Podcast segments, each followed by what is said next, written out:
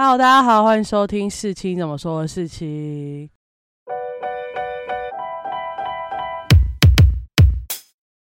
今天我们是一个特殊的单元，有多特殊？超级特殊。我们今天要来打书，哇，四期出书了，最好你没有啊。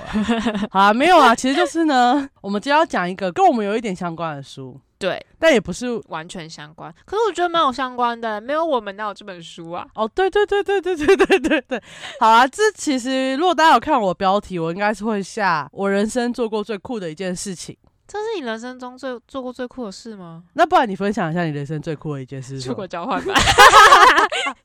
那我啊，我们刚刚没有介绍来宾，那我们欢迎若琳。嗨，大家好。我觉得大家应该听我声音就知道是我吧。我来这么多次。好，反正我们在大一的时候上了一堂韩国的政治跟经济的课，然后那个老师呢突发奇想，叫我们把我们的作业，就是自己全部人选了一个韩国的名人，对，写他的一生，嗯，然后他就说，我们就把它出版啊，出版之后我们就可以分什么。利润啊，版税啊，他就是画一个大饼给我们。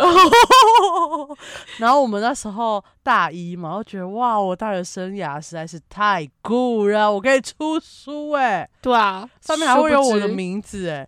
现在都毕业几年了，已经等了六年了吧，差不多。但这本书真的出来了，拿到还是觉得很酷哎，就是我们名字真的被印在那上面。但他当然不会是我说我们是我们写的，因为我们那时候也只是查资料写，没错，所以有点版权问题。对。然后这本书呢叫做什么？你必须认识的韩国人小标韩国五十名人列传。对这件事情还是要特别讲一下。那时候我们是写六十人，对。然后有些人因为就是真的是。各种找资料，各种字眼没换的直接贴上去，所以最后就被打枪。没错，我本人就是其中之一。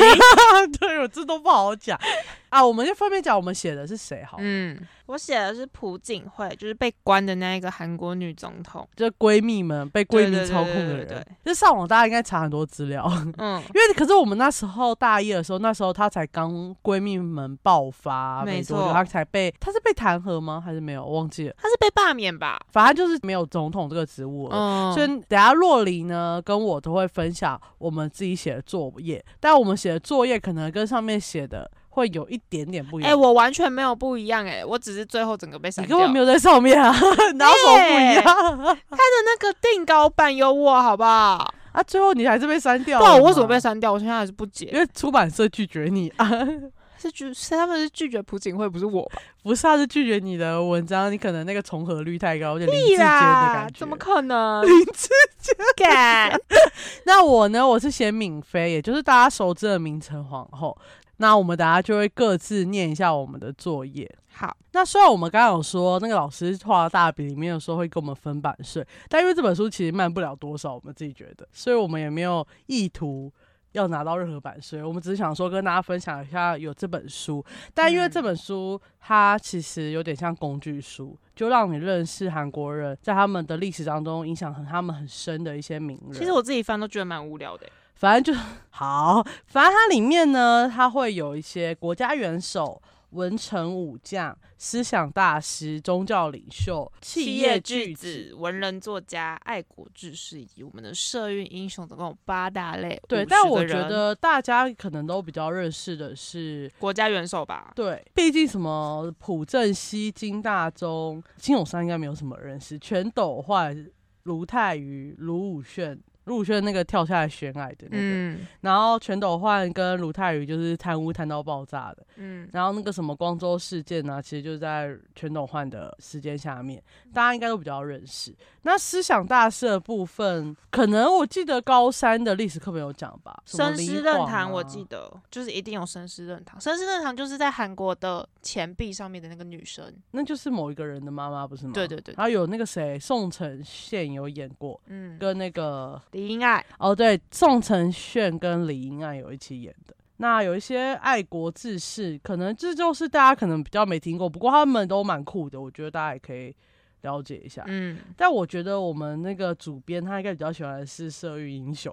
我也觉得他就是本身就是哎，其实很多很多那个最近韩国很红的那些电影。然后在台湾有很多人看的电影，其实他们的原型就是这些名人。但是他这里我不太确定这三个人是哪三个，反正大家去看就好，因为我们两个都写的是国家元首。对，好，那我们就要来帮大家科普一下敏妃、明成皇后跟朴槿惠。那我们从朴槿惠开始好了，好啊，因为毕竟她是没有的嘛，这个叫做。珍藏版，珍藏版，好不好？哎，大家直接听到我本人的著作。哎，首先呢，朴槿惠她出生于大邱，然后呢，她是最大的那一个。他还有个弟弟跟妹妹，但他们叫什么名字就没有很重要。他在他九岁的时候，他爸朴正熙也是韩国总统，他就当当上了韩国总统，他就全家搬入了青瓦台。朴槿惠呢，他没有因为他是总统的千金而有特殊的待遇，他就跟一般人一样生活。这部分就是在称赞他，然后后面就会说他怎么变坏的。好，然后呢，大学的时候，朴槿惠就去留学。他是去国外读书，在一九七四年的时候呢，是韩国光复二十九周年的纪念日。总统那时候还是朴正熙跟朴槿惠的妈妈一起出席，但是就是发生一件事，有一个人带着一把枪到了那个会场，然后就把朴槿惠的妈妈射爆他的头，他真的射爆他的头，然后后来他妈就去世了。去世之后，他爸就伤心欲绝，所以。朴槿惠他本人就从他留学的那个地方赶回来韩国，然后就帮他爸处理政治啊、民生啊、外交等等的事情。但我写到这里的时候，我有想说，她凭什么帮她爸处理？难怪会让闺蜜干政。对，没有。其实那时候，呃，如果大家在朴槿惠出事那时候的新闻，其实很多人说，她那时候在她妈过世之后，她就暂代总统夫人的职务。凭什么啊？超怪的，我没有选你哦，因为毕竟朴正熙也不是用选的啦。对啊，朴正熙也是个问题人物。好，那朴正熙那时候呢，有一个非常抢选票的一个运动，叫做新农村运动。然后后来朴槿惠在代理他妈的职务的时候，参与了一个叫新兴运动。然后因为这个新兴运动，所以朴槿惠那时候在选总统的时候，有很多支持者。因为这个运动而选应该说，基本上这个时候感受到这件事的人，或是喜欢朴正熙的人，在朴槿惠他那时候选举的时候，其实都已经五六十对五六十岁了，然后他都很坚定的支持他。对，其实如果大家去看那时候的开票，像台湾的蓝绿就是很明显的分县市嘛，他们也是分一半。然后我记得大邱好像朴槿惠的得票率接近九十八趴吧？对，超就超高的啊，就是有点靠乡愁，不是靠情怀，对，就有点像王心凌男孩那种感觉，朴槿惠男孩们。对，你现在讲的很好，那时候我们那时候就还没发生，就是没办法把它写进朴槿惠男孩。如果这样，我一定不会被删除。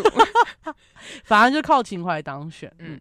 然后呢？后来发生了美国的总统卡特到了韩国参访，然后朴槿惠就跟他见面。我也不懂他凭什么跟他见面。其实有点像是，因为毕竟那时候算是朴正熙掌权嘛，嗯，所以他家的所有人都没多少人，就他的所有的亲信们就是负责各个项目。嗯，那如果那时候刚好朴正熙在忙。或是他要带另外一个人去见重要人士，就是带朴朴槿惠啊，也没办法带其他人嘛。也是啦。然后呢，结果在一九七九年的时候呢，在睡梦中，朴槿惠就被电话声吵醒。电话里的人跟他说，中央情报部部长金在圭在酒席间杀了素来不和的警卫队队长，还有总统本人朴正熙。所以他爸也死了，对，就是一切都来得很突然，就是在一个酒席之间，他爸就死了。他爸死了之后，韩国政治就陷入了混乱。然后那时候是全斗焕以军人之姿出现，所以全斗焕才是总统之一。后来朴槿惠就一直默默无闻，直到。他要选举的那个时候，他在选举的时候呢，造势，他是造势了一个洗刷不实的罪名，还原历史真相的社会运动。因为那个时候全斗焕上任之后，对他爸好像就有一些政治性的批判，就像我们刚刚说的，会觉得凭什么你们家的人都可以做这些事等等之类的。全斗焕也是没有让他们家人都这件事，但他让他老婆赚很多钱。对，全斗焕让他亲信做很多事。而且重点是全斗焕是朴正熙的干儿子，哎。因为全斗焕那时候也是位居高职，嗯，就是他自己明明就也是记得，但大家都记得不是全斗焕去杀了朴正熙，是别人去杀了朴正熙，但全斗焕得势。对对对对对，就是他两个都差不多啊，就是那个独裁者啦。嗯，对，就是他们俩就是差不多。然后后来就是亚洲金融风暴开始啊。然后朴正熙就觉得韩国人民陷入一片愁云惨雾，他决定要站出来为这个韩国人民发声，然后把韩国的经济从低。炒到高，殊不知他是自己 A 了很多钱。应该说，那个这个时候大概的总统是金大中，其实应该就是跟朴槿惠完全相反立场的政党的人。那当然，金大中最后救起来韩国嘛，但这个时候毕竟经济不好，就是会失去民心的。嗯，然后后来呢，朴槿惠就决定他要。进入政坛，但他进入政坛也不是这么顺利，他就是经过好几轮的选举啊，然后又没选上等等之类的，然后他就去一个类似有点像是。不是政府的组织，但是跟北韩有所交流的那种，然后送物资给北韩啊什么的，所以北韩人民对朴槿惠的好感度是比较高的。嗯，然后后来他在大选的时候有打出这张牌，改善北韩之间的关系等等。那在卢武铉上任之后呢？卢武铉对卢武铉，他其实经过很多届总统之后，他才卢武铉就是刚刚说那个跳矮的那个，就是算是跟朴正是一样，韩国人民在他们死后好感度很高这个总统，但他们两个的。的方向不太一样，对，而且卢武铉好像也是因为他被诬陷，他贪污还是什么之类，还没查出来，他就跳了。他老婆啦，嗯，好像收了什么钱。对，好，反正就是在卢武铉的那个时候呢，朴槿惠他就整个声势回升，然后在二零零七年的时候，他和李明博竞争总统候选人，但是他又落败。五年后，就是在二零一二年的时候，他和前任韩国总统文在寅角逐总统大位，然后最后是赢了。赢了之后，就像刚刚说的，是靠着大家的相愿感，是相愿吗？嗯，情怀啊，情怀就是朴槿惠男孩们的支持，他就得到了很多票，然后就赢了文在寅，好像赢他一百多万票。然后他那时候真的是众望所归的，真的，因为大家都期待。那时候也。没有达到大家对李明博要求，因为大家觉得李明博是因为要救经济嘛，因为他以前是现代集团某个子公司的社长。那既然这些上音巨子也没办法救韩国，他们就把让他们当选原因就是那些情怀。嗯，对对，就希望他可以跟他爸朴正熙一样，那时候一上任就把韩国的经济冲上去。对对，朴正熙有点像台湾的蒋中正。蒋经国吧，都是啊，就是反正就是，可是蒋经国没有那么严控政治啊。可是蒋经国那时候才是真正经济起飞吧，十大建设。但我说那个情怀意思是，大家是因为蒋中正，就算蒋中正那时候杀了那么多人，但是大家那时候还是觉得我们就经济起飞啊，算是有一部分的美元，就这样。然后反正对韩国人来说，他就是一个 maybe 是人权零分、经济一百分的总统，所以大家才会喜欢朴正熙。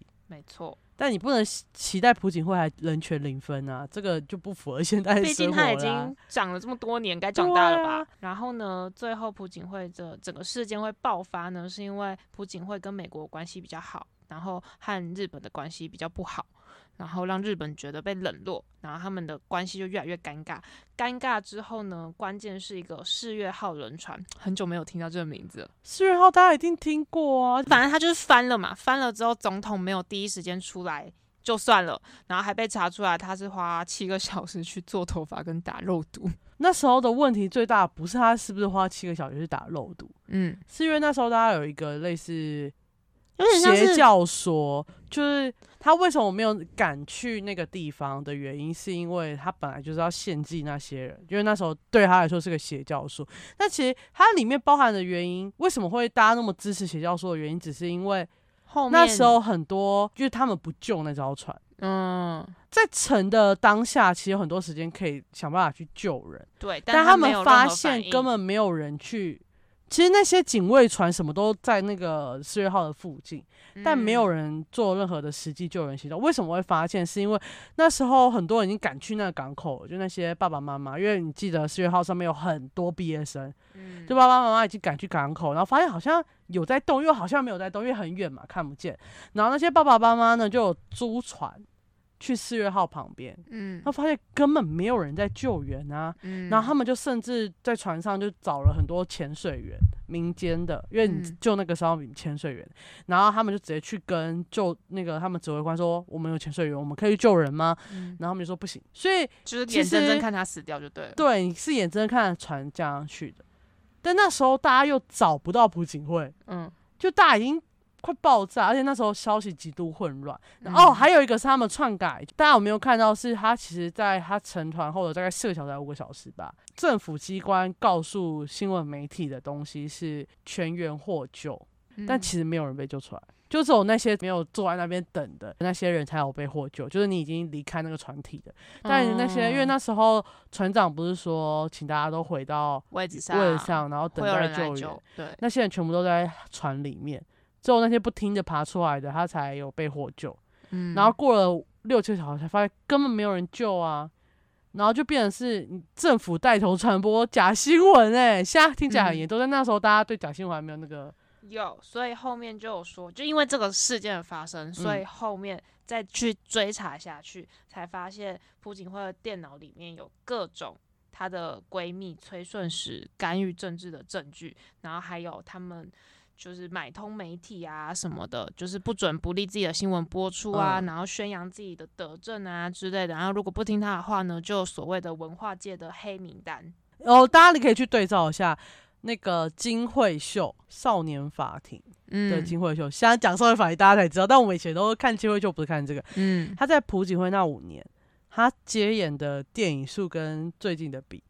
会差很有蛮大的落差，还有刘亚仁，对，就这几个大咖，还有很多大的导演，他就是在那个黑名单里面。主要是因为从李明博开始，他们那个党就是有就慢慢的，有点像也是温水煮青蛙的方式，慢慢的让所有媒体听命于他们，嗯就只能报他们给的东西，嗯，所以才会有他跟大家说：“哎，我们全员获救。之类”的，然后没有人，这种是每个媒体都说全员获救，因为新闻就是一个抄一个啊，你发现有人有独家出来之后，你就会跟进，没有那时候好像是其实已经到四月号前线的记者。嗯一直打电话给他们新闻总部说没有获救，就是没有获救，哦被压下来，然后最后播出来还是全员获救。哦，然后重点是他们还打电话给他们那个政府呃青瓦台的类似秘书长，嗯类似都跟他说没有问题，然后问他要播哪一个呢？不是问他要播哪个，就是哪个才是真实的。嗯，他们就刚刚说全员获救是真实的，可能之后以前有那种他们报的跟他们不一样，可能得到了什么样的嗯，我不知道，对，有点优惠所以他们最后还是报了全员获救。但其嗯实我记得那个纪录片，大家可以去查那个纪录片，有很多纪录片可以看。嗯，那个驻地的记者就一直靠腰说就没有获救啊，到底在干嘛、结果到了第八个小时，船都快沉了，大家才知道根本没有人被救起来。就是绅士这个大下跌的事情，然后最后是宪法裁判所，就有点像是我们的宪法法庭之类的，全数通过罢免案，然后朴槿惠就立刻下台，被关进监狱。然后我一定要念这个最后面，看起来很像我们老师、我们教授帮我写的对朴槿惠的论说，但其实是我自己写的。朴槿惠的一生经过大起大落，她从谷底站起了精神值得敬佩，但她当上总统后的行径却令人感到无法认同。也因为她的威权思想、种种干预人民权利的行径以及泄露国家机密等事件，才会使自己落得阶下囚的局面。是不是很像朱立熙写的话？朱立熙就是这本书蛮像的主编，吧？对对对，但他就很讨厌朴槿惠，他不会写那么对平实。我觉得是因为他讨厌朴槿惠才拿掉他的。没，他觉得他不值得那个韩国名人五十人，那他应该把那个卢泰愚、全斗焕都拿掉啊、哦。其实好像卢泰愚跟全斗焕的那个人写的也是，都是拿别人的写的，他重新帮他写一篇。真假的？嗯，因为他觉得不能不把卢泰愚放上去，哦他有跟我可能觉得他觉得朴槿惠那个做事没这么伟大吧。或是因为你写的那个才到二零一六年了呀，他后面还有一些事情啊，哦就可能没有那么完善吧。好吧，而且他还可没死啊，了。不能这样讲，吧卢泰愚还没死啊，卢泰愚才刚那个，看来我是输在先天的优势。上一个死的是那个啦，全斗焕荣华富贵的死法。嗯虽然他就是做了很多很恐怖的事情，嗯，大家也可以看这本书，就可以知道全斗焕了。没错好，现在我要讲敏妃了嘛，终于对不对到你了，我看你会不会卡词。我一定会卡词啊，我有阅读障碍。好，闵妃呢是朝鲜近代史上的女政治家，基本上朝鲜的政治家都是那些什么宗啊、高中什么什么宗啊，高中就是她老公，然后她的达给这样这样讲，她的公公叫做新宣大院君，在她的介绍里面，这两个人会充满着她的。他们两个在权力斗争啦。对对对，他跟新宣大院君在权力斗争。我知道大家觉得很荒唐，因为 高中高中人呢，高中不知道。好，那他本名叫做闵之印，他是朝鲜王朝第二十六代国王高宗李熙的王妃，然后是他们下一代纯宗李拓的母亲。反正大家都叫他闵妃，因为他是。黎新敏是外戚集团的核心人物，外戚就有点像是亲信。你要不要解释一下黎新敏是什么意思？黎新是他们家这种贵族的类似封地，敏就有点像雾峰林家 这种感觉，是吧？差可好了，差不多了。好了，反正就是十九世纪末朝鲜的实际统治者。嗯，不是高中哦，再讲一次。听老婆的话，准没错。在高中三十二年的时候，发生乙未事变，那日军就把闵妃给杀了，然后威胁高中，叫他把他变为庶人。一八九七年，高中就把国号改成大韩帝国，自称自己是皇帝，因为他们原本那个朝鲜王朝是清朝的韩反属国啦，清朝是他们宗主国，那他反正就自己称王，然后就把敏妃复位，并追谥为明成皇后。那敏妃她生于哲宗二年。李新敏是，他是个望族，但他爸在他八岁的时候就死了，所以家道中落。那一八六三年，因为哲宗无子，然后就过世了，所以高宗就即位。嗯，那时候他才十二岁，好小，超小，所以他的生父就帮他处理政事嘛，就号新宣大院君。嗯，然后在高中三年的时候，新宣大院君把他自己的七族的亲戚，然后又没有政治复杂背景的敏妃选入宫，然后封为王妃。他就是其实就是把敏妃当成巩固自己政治的棋子，这样。殊不知被自己的 棋子翻船了。那敏妃她就是自幼知书达理。仪态大方，但他跟高中合不来。当时高中呢，他终日花天酒地，他宠幸的是另外一个嫔妃，是李氏。然后李氏后来产下了一子，就是王和君李善，不是刚刚我说敏妃生出来的那个小孩，是另外一个。他跟他不合还可以生小孩，总可以生的吧？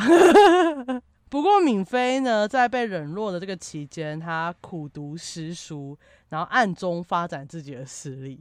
他就是一个政治家，屌人呢。对他凝聚了自己的七族离心敏氏，还联合政治上被大院军削弱的安东金氏跟丰朗赵氏，就把那些大家族被冷落都给他拉一拉，然后还笼络了大院军的哥哥新营军，还有他的长子李在勉，形成一个很强大的政治势力。很屌哎！这种他就是对抗大院军的独裁统治。所以那个被拿来当棋子的人，他变筛子，不是啊，不是啊，他整个变头，哎，真的啊，他就是有点像在野党的感觉。嗯，那高中十年的时候，新宣大院君在卢生李世瑜的提议下，获得大佬的称号，声势如日中天。也就是他掌权掌到后来，就是有点想要帮自己有点证明的感觉啦。嗯，那闵妃呢，她在此时怀了孕，但是。她继续与族人闵生镐、闵千镐等人筹备推翻新宣大院节的计划，就很像是跟他的堂哥、堂弟等等。对对对对对，一起。然后十月的时候，庐陵中享有高声誉的崔义炫，他上书弹劾大院君。哇！大院君本以为高宗就觉得他一定会驳回这种上书啊，然后要严惩这个崔义炫，但没想到高宗在闵妃的怂恿下面，让崔义炫升官。可是。闵妃不是跟高中不合吗？但是他还是他的妃子啊！哎，你想想看哦，你这个高中，你才是应该要就是有最大势力的人哦。但现在是大院君，所以高中其实也有一点点想要把他压下去的那种感觉哦。所以呢，他还有暗自召见这个崔义炫，并要求他再次上书弹劾。我告诉你，这本书包含高中，包含新宣大院局，包含米菲都写，你三个人都看一遍，你就知道这个故事有多么的复杂。对啊，这很难得有这种三角关系。三人三人视角都有，哎。对啊，这本书很棒，一定要买。要买吧，剥开来就有了。那第二次上书的时候，崔义炫直接提及大院军，抨击其种种政策，并要求大院军不在其位，勿干涉国政。我觉得这种东西就一定是高中教他写的，因为他身为一个庐陵中人，他不会 care 你到底。他哪敢说你干涉国政？对啊，那虽然大院军的派系呢，请止处属崔义炫，但高中在闵妃跟反大院军势力。的压力下面，还有撑腰下面，宣布我要亲政了。他终于亲政了，在这么多年之后，对，直接结束新宣大院军十年的掌权。那大院军的势力呢，随后就集体辞职，他想要架空朝廷。然后他架空朝廷的右翼就想说啊，没有这些。文臣武将，刚刚是带入你自己的 心情去演这出戏吗？对啊，没有我这些人，你们这个一定没办法运作。没想到闵妃就把他那些外戚势力全部压回去，全部上位，所以呢，他们就架空失败，好酷哦！直接换人，他真的很屌。对啊，他就直接压进去，然后直接扩张势力，变成实际掌权者就在闵妃手上。啊，还是不是高中？对啊，这样高中，啊，因为他放去的都是外区势力啊。应该说高中真的没什么自己本人的势力。那逼退大院军不久呢，闵妃就产下了一个，对他这些事全部在她怀孕的期间做的，优秀啊，很棒哎。对，所以他就是朝鲜的末代皇帝纯宗李拓。那闵妃想要立李拓为世子来确立自己的地位，不过原本帮助闵妃推翻大院军的丰朗赵氏集团，还有不满闵妃独自掌权，他就坚决反对这件事情，要求立高宗的长子庶长子李善，就刚刚讲的那个为世子，导致黎新敏氏跟丰朗赵氏两个派系开始斗争。就是很复杂，现在这个故事就是你拉了谁，谁就会翻了你，这样，就这样。那高中十三年的时候，敏妃的哥哥敏生杲跟敏妃的母亲在家中被炸死，就是爆炸炸死。这件事就震，这比那个爆头还要厉害。这就震惊了朝鲜的政坛，然后多半认为是大院军的势力所为，但敏妃没有立刻追查这件事，反而让大院军进城。使得大院军为自己洗刷自己的嫌疑，便要求自己的势力转为支持李拓立为世子，也就是敏妃生出来那个小孩，就很像我找我的敌人来帮我自己撑腰的感觉。敌人的敌人就是我的朋友，有点是这个样子，因为他要斗那个风朗赵氏嘛。那优势当然就立刻转向敏妃，那敏妃最最后也顺利将自己的亲生儿子立为世子，巩固了自己的统治地位，屌吧？屌啊！那闵妃主政之后呢，改变大院军坚持锁国的政策，实施开放政策，并引入日本势力这部分，highlight 一下，引入日本势力。然后在高中十二年的时候，闵妃在其他势力对外交政策争论不已的时候，日本直接派出军舰云阳号。第二丁卯号以测量海图的名义前往朝鲜的西海岸，与朝鲜的军队在江华岛交火，史称江华岛事件。大家应该听过江华岛事件吧？有吧？还是大家只知道那是云宇从小上的学校在江华岛？不可能吧？那史课本会一定会讲过江华岛事件，但真的蛮好笑。谁会军舰来测量海豚？海豚对，英语的海豚 不海 图啦，不是海豚，海图啦，你有病啊！然后之后，日本要求朝鲜迅速开国，并在次年与朝鲜签订《大日本国大朝鲜国修好条例》，也就是说，他是故意让日本的军舰来逼迫朝鲜开港的。嗯，结束锁国政策，他就是屌人，对，他就屌人。那这个条约就史称江华条约。那此不平等条约打开了影视之国朝鲜的大门。此后呢，也跟英美法德二等西方国家签订类似的条文。虽为丧权辱国之举，但也为了朝鲜踏上国际舞台走上了第一步，引入新方的新文明，促使朝鲜后来的现代化。嗯。有好有坏啦。那朝鲜开港之后，闵妃主导了一连串的改革，但改革措施呢倾向开放跟亲日，也让日本从各个方面渗透，已经侵略朝鲜，有一点点的即视感哈。我没有讲什么，一点点，一点点啦。一点，你可以再委婉一点，没有那么渗透嘛。现在 哦，直接越来越那个。好，你会被骂吧？嗯，不会了，不会有人在乎这件事。我人言为轻呢。那此外呢，闽飞集团的骨干他其实贪污腐败很严重，地方官吏呢他横征暴敛，就有点像逞凶斗狠的那一种。那日本商人利用江黄岛条约，大肆在朝鲜廉价的收购粮食，导致朝鲜社会有危机，引发了云彦公和广大人民的不满。云彦公就是大院军的那个公，对。然后，其中高中十八年的军事改革呢，更加深了大众的愤怒。闵妃将过去的五军营改成五卫营跟壮玉营，并邀请日本教官以新式军事训练组织别记军来进行训练。不过，旧军的士兵跟别记军有很大的差别待遇，加上他拖欠了十三个月的军饷。导致旧式的军官非常不满。这比苗栗县发不出薪水还要令人生气。对啊，你们家应该没有到十三个月没有，很严重，很严重。然后隔年高中十九年的时候，旧军官利用地方官的军粮舞兵事件来发动人物军乱，他们去找大院军当后台。然后大院军呢，就是表面安抚，但暗中跟他说：“去去去去暴动！” 那 就是双面人。对啊，军官破坏军火库，抢了所有武器之后，歼灭扁信军，然后杀死日本教官。嗯，直接让你灭军。然后不仅如此，他们更攻击日本大使馆，并且进攻王宫，将新营军跟敏千稿杀害。那敏妃很幸运的逃离了王宫，然后就是逃过一劫。那其中也有许多汉城的市民加入暴动的行列，迅速从一个军变变成一个很大规模的民变，也看似是对闵妃这执政了九年的不满。嗯，他其实前前后后执政了九年，蛮久的，就跟大润军差不多时间了。啊，不要再问高中了，高中不知道在哪里了。好啦，他就是没用的人。好，现在他要出来了，他现在要出来了。高中为了收拾乱局呢，将暴动士兵跟市民拥护的大元军找来，下令他处理所有政事，所以他有点像是拔了闵妃的领导权的感觉。他怎么这个时候才出来？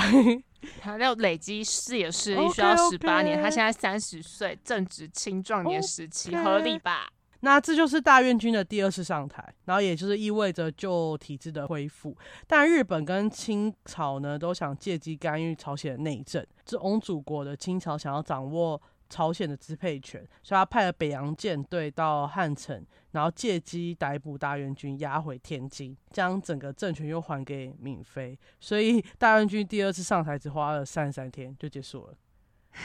哦，所以清朝现在听到清朝他是支持闵妃的，嗯，可是我们前面一个 highlight 是闵妃引入日本日本势力，所以闵妃是很会换边站的人，对。那当时朝鲜政界对于开化政策有两派不同的立场，掌权的闵妃他赞成渐进开放，并依赖清朝，称为四大党。相对的，有些青年主张激进的开化，效仿日本的明治维新，他们称为开化党。那两派之间的对立就渐渐的形成，所以这又有一点怪，就是闵妃其实一开始就是赞成开化的嘛，嗯，可是到了这个时间点，闵妃的开化已经不够开化了。所以他就变四大党是比较保守的，那刚刚说的开化党是比较激进，想要变得更好的那种。那在高中二十一年的时候，开化党呢和日本公使合作发动政变，利用邮政局的晚宴，意图驱赶四大党的势力。不过他计划就失败了，所以开化党呢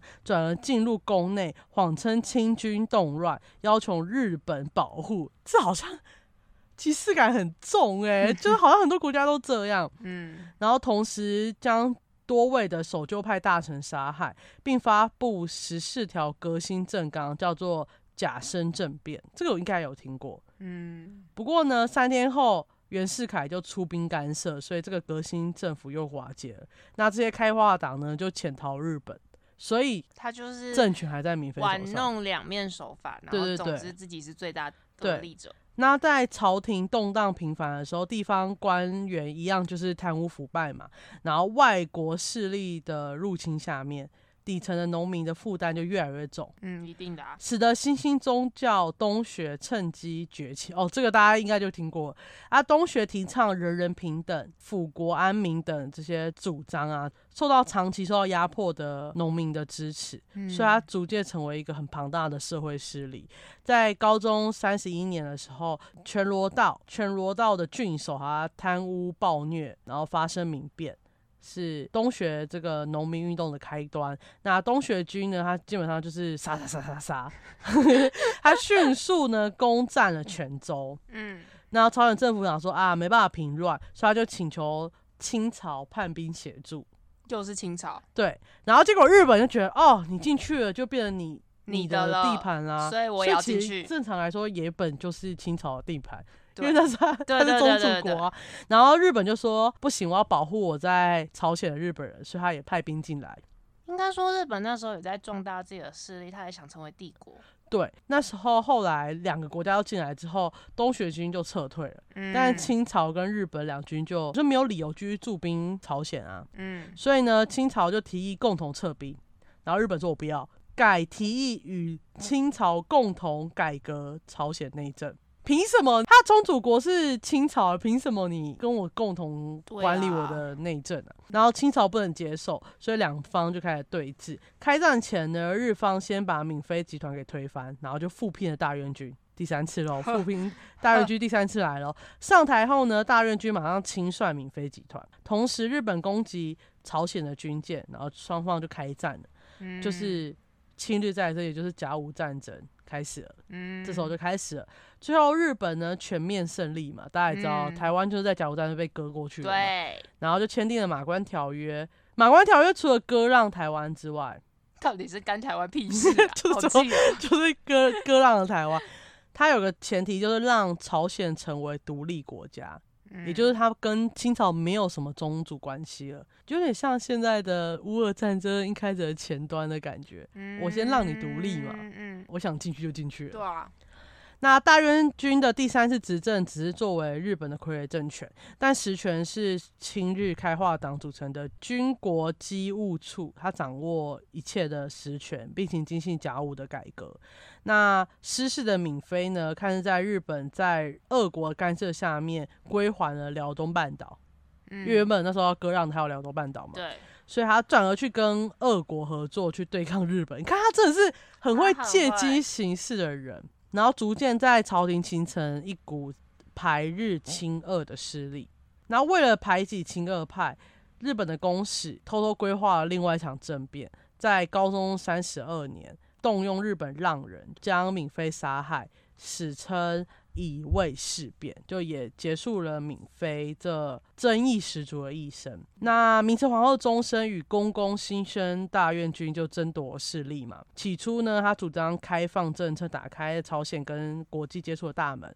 然后引入了日本势力，促成了朝鲜的现代化。后来坚持朝鲜独立，在日本准备并吞朝鲜之际，利用日俄的矛盾，延缓了日本并吞的计划。虽然最后还是并吞，但至少延缓了一段时间，所以他得到了后世韩国人民的尊重。但是呢，他在内政的部分就是乏善可陈，他就是只重于拉人、巩固势力，但他政府官员贪污腐败啊，或是卖官之类的，基本上他也没有在处理。外交方面，他签订了许多的不平等条约，也间接造成了朝鲜亡国。所以他的故事其实蛮精彩的，他有上上下下、上上下下很多次。我觉得大元军比较精彩哦，大元军也应该很精彩。这本书也有写，所以大家也可以去看大院君的故事。错，好，反正我们今天这一集呢，就是跟大家分享一个我们曾经做过很酷的事情。我觉得敏芬很适合当台湾的外交官可是这样很容易，现在好像不适合这样。现在至少要坚定的怎么样才能换取什么东西？以前真的是可以让换来换去，但最近的情势不能这样做。好吧，但不过他是我觉得他是很有头脑的人。他是，而光他有在这个时间那个时间点就可以读那么多书的话。我觉得就已经很厉害了，嗯，然后她也知道谁跟谁在矛盾。她比她老公大几岁啊？你说她比高中大几岁？好像比高中大一岁而已吧。那这样她真的很强哎，就是在高中花天酒地的时候，她在读书哎。因为她被冷落啊。就算你被冷落一个十，对啊，十四岁我们在干嘛？读书啊。我们刚刚做一样的事啊，只是我们没结婚而已。但我们读了这么多，哎，朴槿惠二十几岁的时候也在当第一夫人啊。哦，哎，我们都选女性哎，那我们那我们在干嘛？不要问我这个问题，我会哭哦，我等下哭一集给你看哦。我在做 podcast。然后呢，反正这集呢，我们就是跟大家分享一下明成皇后的故事，还有朴槿惠的故事。那主要是因为我们有把它写进一本书，叫做《你必须认识的韩国人：韩国五十名人列传》。